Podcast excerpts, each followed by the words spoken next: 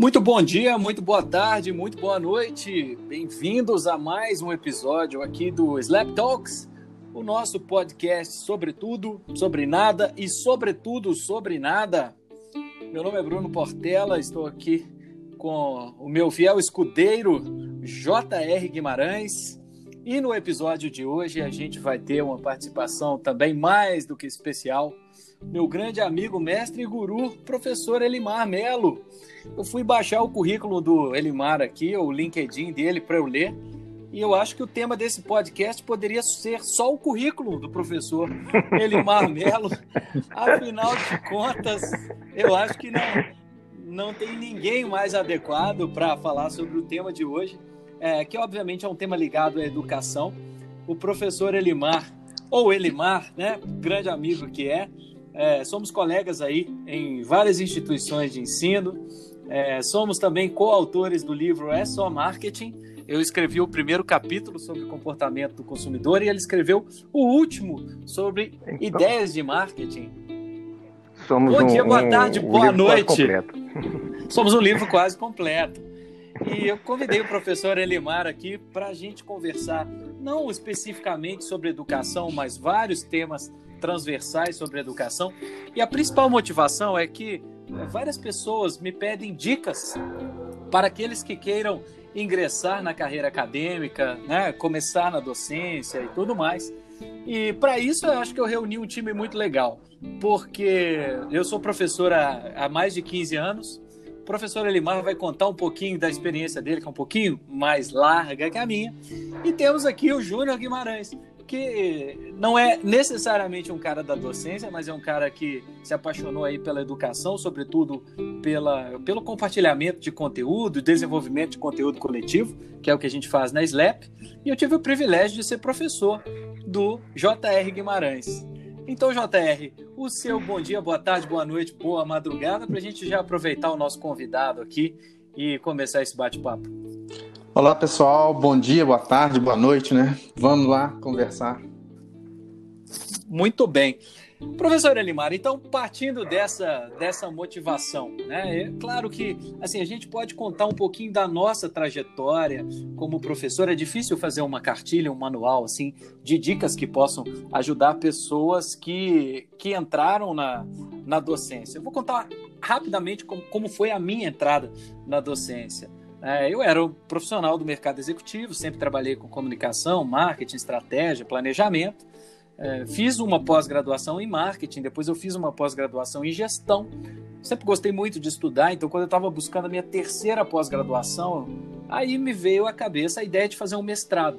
Não um mestrado simplesmente é, já visando a sala de aula e a docência, mas para aprimorar, né? Eu pensei, acho que é a melhor forma de eu aprofundar conteúdos, né? Especificamente sobre o marketing estratégico.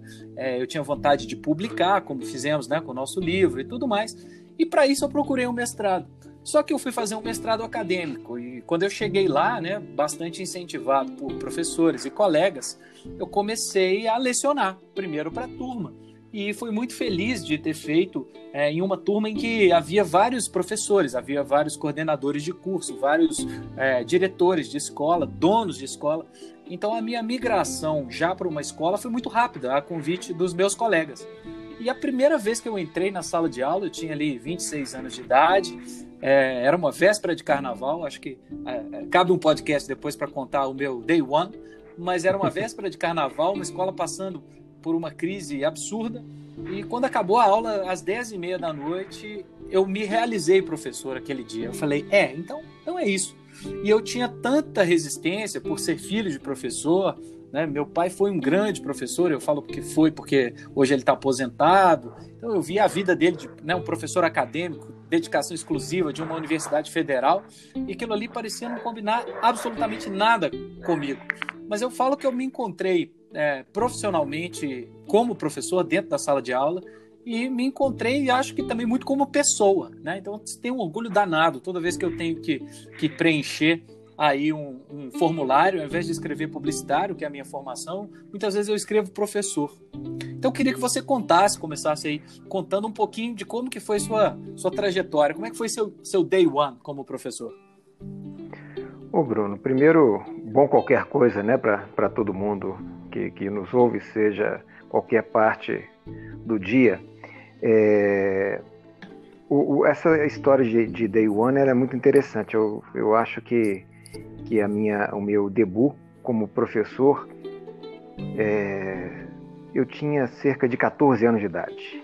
Entre 14 e 15 anos de idade foi quando eu comecei, já há algum tempo eu participava de grupos de jovens.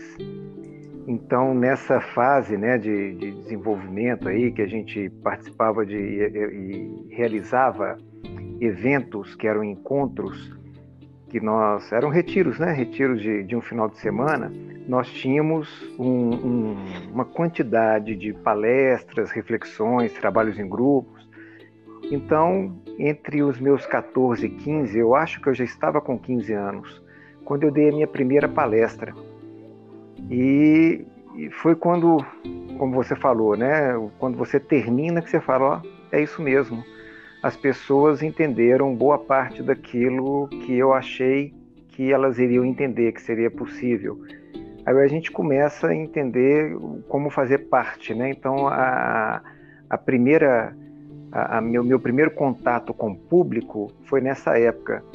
É, esse movimento de jovens, esse grupo existe até hoje em Belo Horizonte, está é, tá vinculado à Associação Família de Canaã, chama PRODES, e eles realizam mais é, periodicamente, um pouco mais pausado a frequência, mas ainda realizam encontros até hoje. A partir daí, eu achei que isso aí tinha a ver com, com a minha história, mas eu só fui de fato lecionar. É, eu já tinha terminado, eu não tinha feito mestrado ainda, eu, eu tinha terminado uma segunda pós-graduação, que eu fiz uma em marketing, a outra foi em comunicação social. E aí que a, professora, que era minha professora nessa pós-graduação, ela me convidou para substituí-la numa disciplina, uma vez que ela estava grávida e, e entrar em licença maternidade. Ainda na antiga FAF-BH, que depois virou. Qual que é? é Uni, né? Virou Uni-BH. É, então, nessa oportunidade que eu tive é, o contato com sala de aula, lecionando exatamente marketing foi a primeira disciplina que eu lecionei para uma turma de publicidade, que me parecia que acho que era o penúltimo período de publicidade e propaganda, que fazia uma, uma cadeira de marketing. Nessa época eu era gerente de marketing do Banco Mercantil do Brasil. E isso faz muitos anos, é, pelo menos mais de 25. E nessa, nessa época que eu comecei a, a, a de fato, a, a, ter contato com sala de aula. Aí aquela coisa de sala de aula, turma, já não era uma coisa de palestra, já não era uma coisa eventual, era uma coisa que tinha diário para preencher, que tinha toda uma parte administrativa, né? Não só o encanto da, da, da coisa do, do, do, ser professor, mas tinha também o, o, que vem junto, né? O pacote completo. E foi, assim, também uma, uma, uma realização muito grande entrar para a docência universitária. Mas eu só fui recobrar isso alguns anos depois, quando eu eu já estava né, é, buscando outras qualificações e, e, achei que a docência era uma alternativa dentro do processo que eu queria realizar. Agora, que interessante, assim. Elimar. A gente, a gente nunca conversou sobre isso, então está sendo novidade para mim. Né? É, eu, eu acho que essa sensação que você teve no seu primeiro momento foi exatamente a que eu tive, que foi o seguinte: é, eu acho que os maiores receios de quem vai dar aula, fazer uma apresentação, fazer uma palestra e tal, é, é primeiro não, não ter o domínio total daquele conteúdo, né? Aquela história, eu tenho que saber tudo, mas ninguém sabe tudo. E eu, esse, esse meu primeiro dia, eu acho que para você também foi assim, né? A gente descobre que lecionar não é sobre a gente, é sobre quem está ali. Então você você falou uma frase que foi exatamente o que eu senti, sabe? Quando quando naquele primeiro dia os estudantes começaram a ir embora e tal e me agradecendo, eu falei, caramba, eles entenderam então tudo que eu falei. Não é porque não adianta eu saber, né? Não adianta ali eu ser um especialista, eu ter estudado o tanto que estudei, o tanto me preparado, o tanto que, me preparei para dar essa aula. Né? O importante é que eles consigam levar isso para frente. Então, acho que essa, fazendo um recorte, acho que essa primeira característica aí de quem quer trabalhar com educação e principalmente com a docência, né? não é sobre a gente, não é pra, para a gente. É, você concorda? Sim, sim. É, é, uma coisa importante é a gente entender que nós dois, né? Você fez publicidade e propaganda e um dos cursos que eu fiz, uma das graduações foi relações públicas. Então, na, na, na pegada de, da comunicação social, é a gente se fazer entender, né? Eu acho que e esse esforço, por exemplo, nós estamos fazendo aqui agora, de conversar sobre esse tema. Se alguém dos nossos ouvintes entender essa, essa mensagem, já cumprimos nosso objetivo. Né? E esse entendimento, o, o, entender no sentido que entendeu aquilo que a gente queria dizer. Porque entender todas as pessoas entendem, né? Só que algumas entendem de forma equivocada aquilo que, se, que o outro diz. Mas nessa linha do entendimento do, do, do processo de comunicação, isso eu acho fundamental é, para quem quer é, ser docente, né? Se fazer entender. Se fazer entender é uma coisa, ela é muito simples, mas não quer dizer que é fácil. Porque nem claro. tudo que você expressa quer dizer que as pessoas entenderão do jeito que você gostaria que fosse. É muito mais comum as pessoas entenderem de forma equivocada. Né? Então, nessa, nessa pegada, eu acho que essa é uma primeira dica. É o esforço por se fazer entender. Né? É como você falou, é sobre o outro, não é sobre si. Ah, mas eu, eu, eu sei. Ok, você sabe, mas você não está na posição de docente para você saber. É, é, usando a etimologia da palavra, aluno, né? Aquele sem luz, é você que ilumina. Então, você para você iluminar, aquilo ali tem que, que, absorver a luz ou refletir essa sua luz ou, ou coisa dessa natureza. É, pois é, é, e eu, eu, eu, fiquei tão implicado quando eu, sou, quando eu li essa, essa definição de aluno, né? Assim, um ser sem luz e tal, que isso já, já me traz para o segundo ponto aqui, que eu acho que, que a gente tem em comum. É, e, e já faço o link aqui com como, como o Júnior entrou nessa história e o JR. O que, aconteceu, o que acontece é o seguinte: acho que o segundo ponto que eu, que eu descobri, assim, como docente, é a questão da motivação. Que não adianta também você só tentar ali transferir um conteúdo, né? Eu, eu acho que quando você falou, é, aí quando eu assumi uma turma que tinha aquele negócio de administrar um diário de classe, preparar as aulas, preparar as atividades e tudo, né? Eu acho que esse foi meu segundo receio, foi assim, nossa, eu tô separando um material tão legal pro pessoal ler, né? Naquela época era arcaico, assim, né? Você tinha que tirar xerox, xerox pra turma e tal, lembra? Né? Tinha sua pasta no xerox, né? Então, é, para vocês verem de quanto tempo que a gente está falando, né?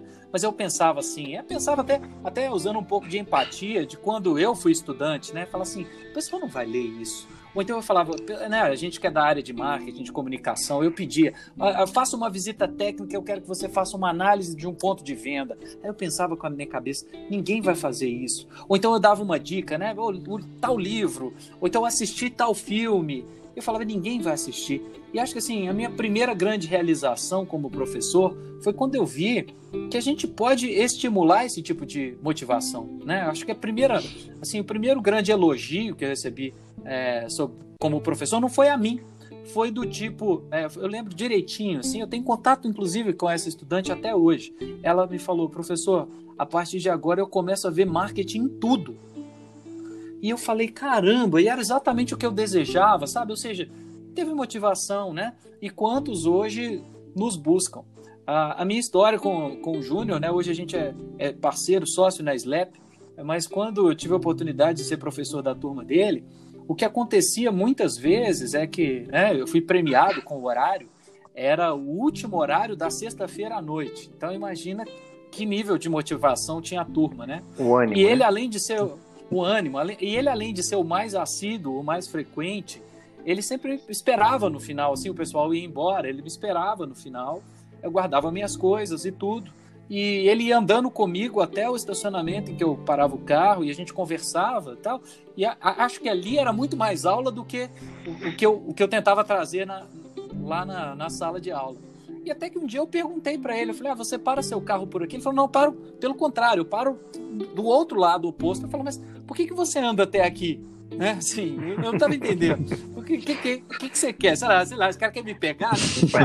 Guarda a costa. De, de, alguma maneira, esse cara quer me pegar, quer me pegar de porrada, quer me pegar, sei lá, né? Ou ele, ele tá preocupado. Ele falou, não, é porque eu gosto, eu gosto da, dessa conversa e tal. Aí eu falei, cara, esse cara ele é um, é um cara interessado é, pelo, pelo além da sala de aula. Ele não está só preocupado com nota, né? ele não está só preocupado com o aprendizado. Isso ele tirou de letra, porque, inclusive, ele foi destaque acadêmico da, da, da sala dele. Mas eu, eu queria, Jota, que você contasse isso. E hoje, né, ele não é um docente, mas o Jota é um cara super espiritualizado, ele tem feito muitas palestras assim para grupos específicos e quando ele me contou também, né, da primeira vez que ele se preparou para fazer uma palestra, um material e, e, preocupado exatamente com isso, com o resultado, que ele teve um, que ele teve uma satisfação muito grande. Conta para nós aí, Jó. Então, Bruno, é, eu, né, eu, eu gosto do conhecimento. Eu acho que eu não segui a carreira da docência, talvez pela parte burocrática. Né? Esse, é, hoje em dia está tudo mais é, facilitado, essa questão de diário, né? mas a, a, parte burocrática que não, não me interessou. Eu gosto de conversar e ouvir histórias, né? Então, na, nas nossas caminhadas ali, eu escutava a sua história, né? E a sua, a sua história, ela vinha carregada ali de conhecimento de marketing. Né? É, como você falou, por exemplo, as palestras que eu comecei a fazer, é uma forma de eu contar a história de assuntos que temas que eu, que eu leio, que eu acho interessante e que eu acredito que vai ser interessante para o outro que está ouvindo. Né? O Elimar falou uma coisa bacana que é, que é o papel do professor, né? É, é esse, você transmitir ali o seu conhecimento. E é até um, um dos pilares nossos na SLEP é isso, né? Compartilhar o conhecimento e deixar que o outro é, use esse conhecimento dentro da, da capacidade dele, né? Então ele vai, vai pegar o conhecimento que, no, que nós estamos trocando, acrescentar com o conhecimento dele, de vida, e ali vai, vai ser gerado um novo conhecimento. Né? Então eu acredito muito. Agora, interessante, Jota, que você falou dessa parte burocrática, né? É, eu, eu acho que assim, eu sou, sou fã do professor Elimar, mas é impressionante como que a gente teve uma sintonia exatamente porque assim, é, eu ouço falar sobre ele eu nunca, eu nunca tive a oportunidade de assistir uma aula dele, ele também nunca assistiu uma aula minha, né? Mas uh, naquele, naquele papo de sala de professores, a gente sabe quem é quem. E um dia construindo justamente essa parte burocrática, a gente pensando em programa de disciplina, é, conteúdo da disciplina, uma coisa maravilhosa de fazer, né? Que é elaborar 40 questões de múltipla escolha, né? Assim, é, é delicioso de fazer. E a gente Foram fez só isso 40? junto. Parece que foram 400, né? É. Mas é, e, e, assim, e aí, aí que eu percebi nuances, aí eu percebo o resultado que chega para mim através de, de estudantes e participantes que a gente tem em comum, né? É, é esse ímpeto também de, é, sem, sem nenhuma falsa modéstia, querer fazer diferença na, na vida das pessoas ali, no caso dos estudantes, não pelo que a gente é, mas pelo que a gente traz. Então, eu acho que um terceiro ponto muito importante aí, né, que acho que transcende até a questão da, da, da preparação, da metodologia e, e, das habilidades mesmo, é, é justamente tentar trazer aquilo que é completamente diferenciado. E eu vi, eu, eu vi muito o Elimar fazer isso e vejo ele fazer isso quando a gente divide práticas de sala de aula. Aí, Elimar, eu queria que você contasse um pouco assim do que, que você procura fazer dentro da sala de aula, qual é a sua qual é a sua marca pessoal aí como, como professor? Bruno, é uma coisa importante desse, desse processo. É, primeiro quero recuperar uma coisa que JR falou aí, que, que é essa coisa aí da, da identidade, ou que você falou da história dele também, é de ir para além, né? para além da sala de aula. O, o interesse para alguém que quer, de fato, é, ser docente, mesmo com ou sem burocracia, tem que ir além. Ir além é conhecer com mais profundidade. É, existe William Glasser, que é um, né, um, um docente e um pesquisador sobre educação. Ele desenvolveu uma, uma, algumas coisas teóricas sobre educação e sobre o aprendizado. E numa pirâmide que ele, que ele faz, de uma maneira muito feliz, ele coloca é como as pessoas aprendem. E essas, a, a maioria das pessoas aprendem se você está lendo, ou, ou melhor, vendo e ouvindo um professor falar, você consegue reter cerca de 50% do, do, do conteúdo para os próximos 15 dias. Então, vamos imaginar que hoje terminou nossa aula, daqui a 15 dias tem a prova. Você, vendo e ouvindo, você reteve é 50%. Se isso passa uhum. a ser ver, ouvir, discutir, debater, questionar, trabalhar em grupo e, fundamentalmente, a etapa final, que é se preparar para ensinar, quando você se prepara para ensinar, você retém daquele conteúdo próximo a 95%. Por isso que quando a gente fala que o professor também aprende, tanto no exercício da sala de aula quanto nos seus processos de estudo, não é conversa fiada, não é coisa para fazer aluno ficar é, é, é impressionado, satisfeito, né? É, é, nesse sentido mesmo, porque a gente tem que aprender, porque se não, tem que aprender se não tem, como dizia minha avó, sustância para poder trabalhar nada, né? Então é nessa, nessa linha que, que eu acho só para completar não, coisa do Júnior aí.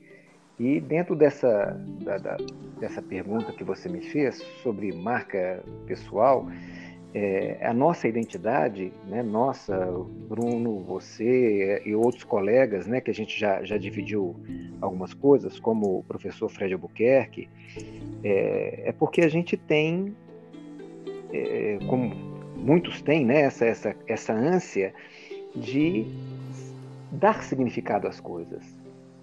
Ok? Eu acho que quando as coisas é, é, é, e as pessoas tomam significado na vida do outro, aí sim as pessoas estão abertas a aprender.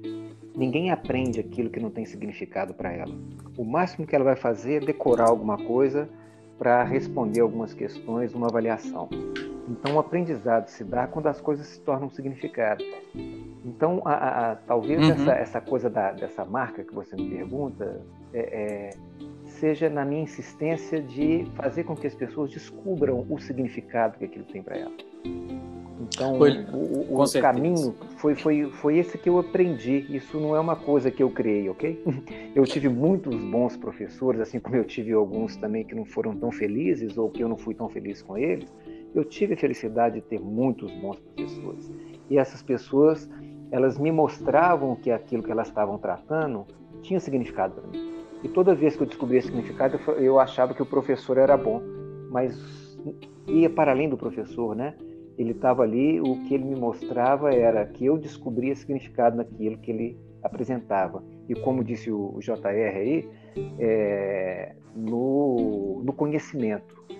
Aquele conhecimento passava a ter um outro significado. Ou como você mesmo disse, quando a aluna começa a ver marketing tudo, é aquela é que marketing passou a ter significado na vida dela. Um, um, significado talvez diferente da primeira impressão que ela, que ela tinha, ou do conhecimento parco que ela tinha sobre o conteúdo. Então, acho que é isso. É essa busca por significado. E isso é muito, muito é, interessante, Elimar, que você falou, porque eu sou, eu sou um exemplo disso. Porque a minha carreira acadêmica no ensino médio e e a primeira faculdade que eu fiz, eu sempre fui ali um aluno mediano, sabe? É, porque realmente eu, eu, as coisas não tinham muito significado para mim, eu não conseguia entender esse significado. A partir do momento que eu comecei a, a, a compreender esse significado, aí eu me tornei um aluno melhor. É, e aí. Vou... E com certeza. É, pode falar, Edmar, por favor. É, essa que a gente está falando, a, na medida que você descobre essas coisas, é, passa a ter significado para você aquele conteúdo e aquelas pessoas passam a ter relevância para você, porque Sim. elas te abriram algumas janelas, né? elas tiraram alguma coisa da frente dos seus olhos e isso é importante. Sim, com certeza. E por isso, Bruno, que eu acho que a gente é, é, que a gente se identifica tanto, né? Porque as pessoas, em se tratando da, da do que é coincidente do que a gente ensina, né? dos conteúdos que a gente ensina ser muito próximos, ser, terem suas sobreposições, é, os significados são muito similares, então elas acabam associando a gente, e é um, um privilégio a gente ter, ter companheiros assim, né? Com, que, que, que, que fazem esse despertar, né? Claro, e assim, se eu puder falar um pouquinho do que, que é a minha marca pessoal, é uma coisa que eu demorei algum tempo para perceber, sabe? É que na, na sala de aula, toda sala de aula que eu entro é diferente, sabe? Ela é específica. Muita gente me, me pergunta assim: o que, que você faz para se preparar? O que, que eu faço para me preparar é tentar entender aquele ecossistema ali. Porque mesmo que seja o mesmo conteúdo, são pessoas diferentes, né? Então o que eu falo assim, o meu maior desafio como docente hoje é trazer aplicabilidade para quem está ali dentro. E não necessariamente vai ser da mesma forma, apesar de muitas vezes ser o mesmo conteúdo. Então eu falo que é um exercício de empatia muito grande, saber o que, é interessante para quem está sentado ali. Às vezes até dói, porque a gente vai fazer um exercício, vai fazer uma atividade, né?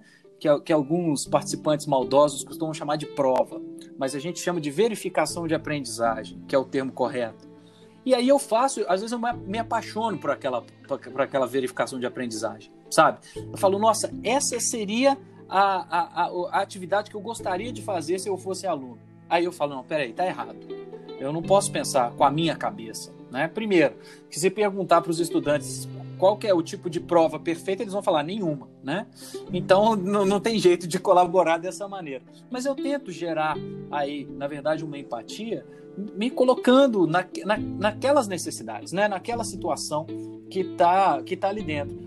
E eu acho que, além de ser um dos maiores desafios, eu acho que é um dos maiores prazeres assim, para o docente. É porque você vai entrar na sala de aula, vai ter aquele frio na barriga, você não sabe o que, que vai acontecer. Então, muitas vezes, a gente é traído por isso. Né? Você vai e usa um método numa turma e dá super certo, aí você usa o mesmo método em outra turma e dá super errado e a gente tem que conviver com isso sem nenhuma vaidade, né? nem quando dá muito certo, nem quando dá muito errado, porque é um processo humano, um processo e um processo super difícil, sabe? Mas eu acho que assim, quando o professor não é, não é nenhuma questão de carisma, né? Mas quando o professor tem, ele consegue descobrir um, um estilo, né? O seu estilo ali de, de transmitir o conhecimento, eu acho que aí ele começa a formar essa, essa marca e, pessoal, né? Não sei se. E como ex-aluno, meu depoimento, né?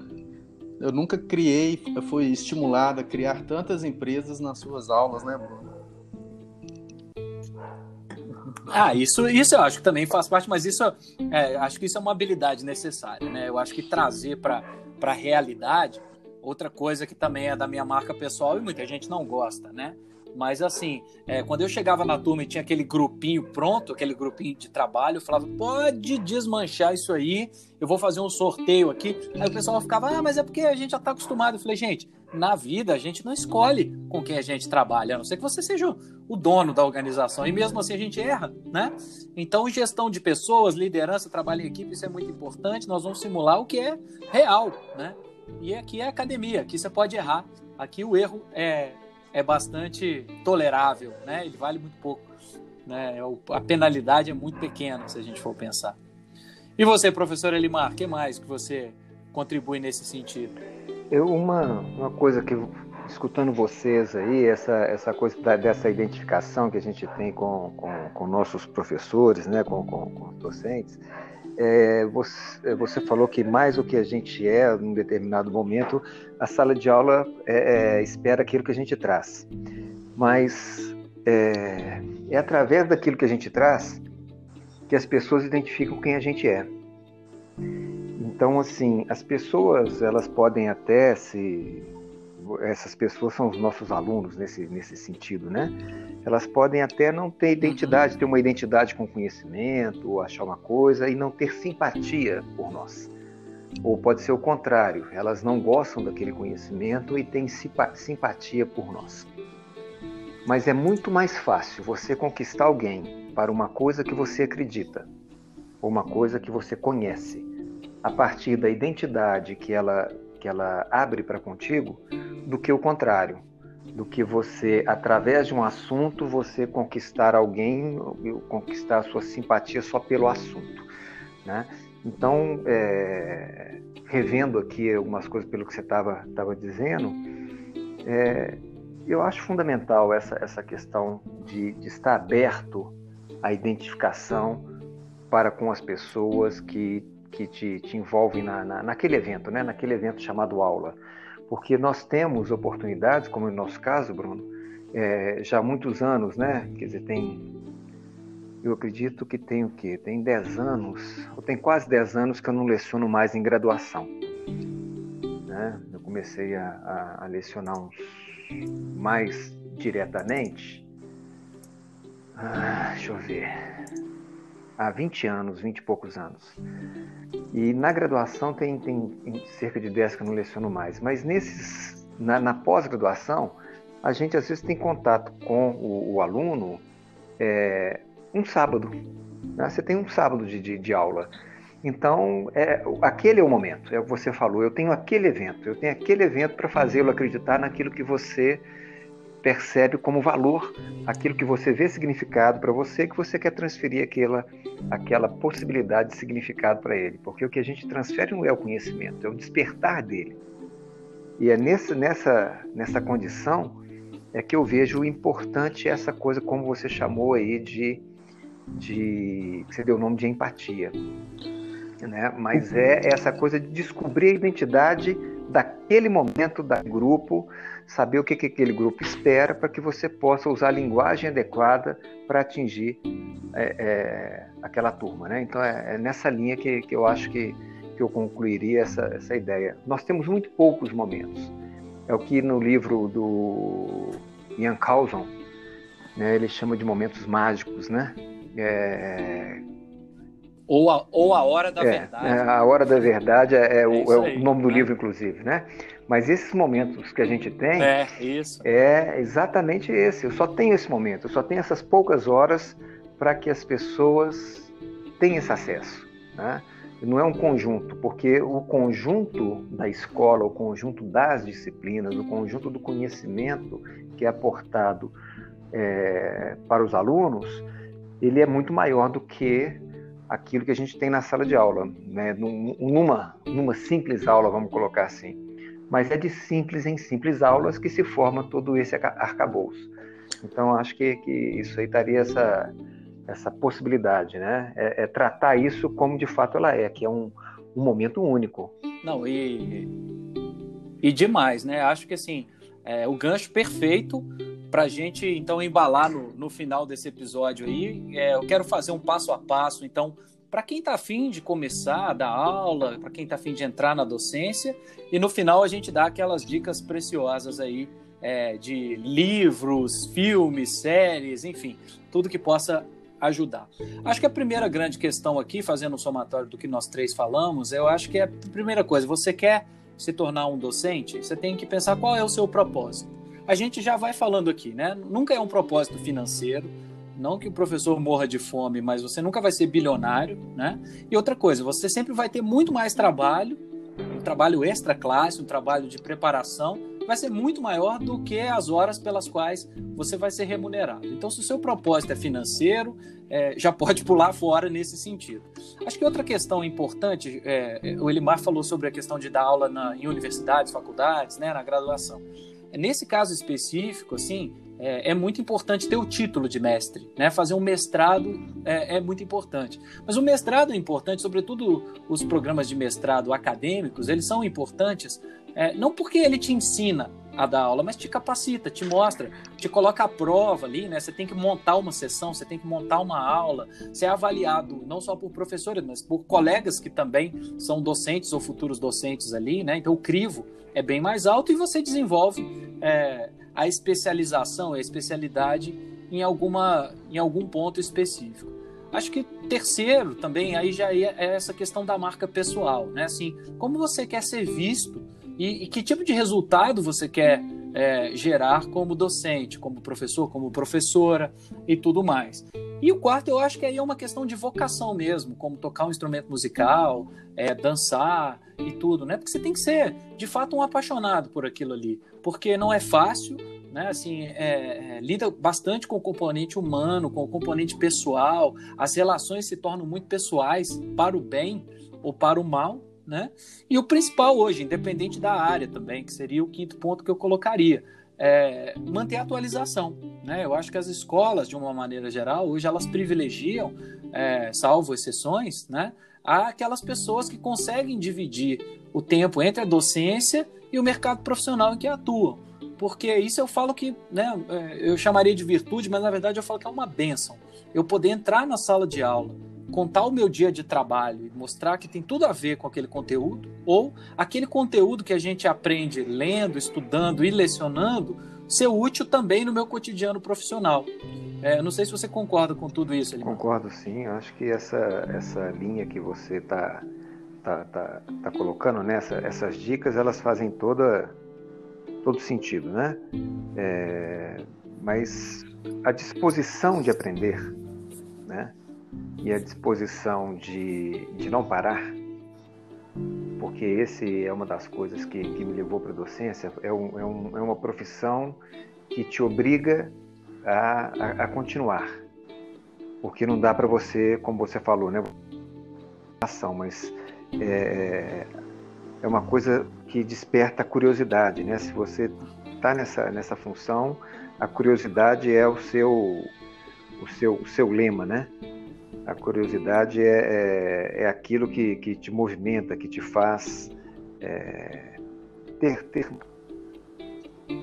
não é só ânima, não, me, me fugiu a palavra, mas é o mote, porque o professor que não é curioso, o professor que não quer aprender, é, ele está no lugar errado. Né?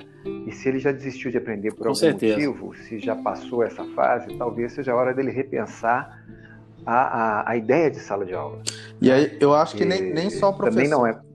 Desculpa, Elimar, mas eu, eu acho que isso que você falou é muito interessante. Fala, isso você falou é muito interessante, né? A curiosidade ela não, não, não pode ser é, restrita só ao professor, né? Eu acho que todo profissional né? ele tem que estar sempre curioso.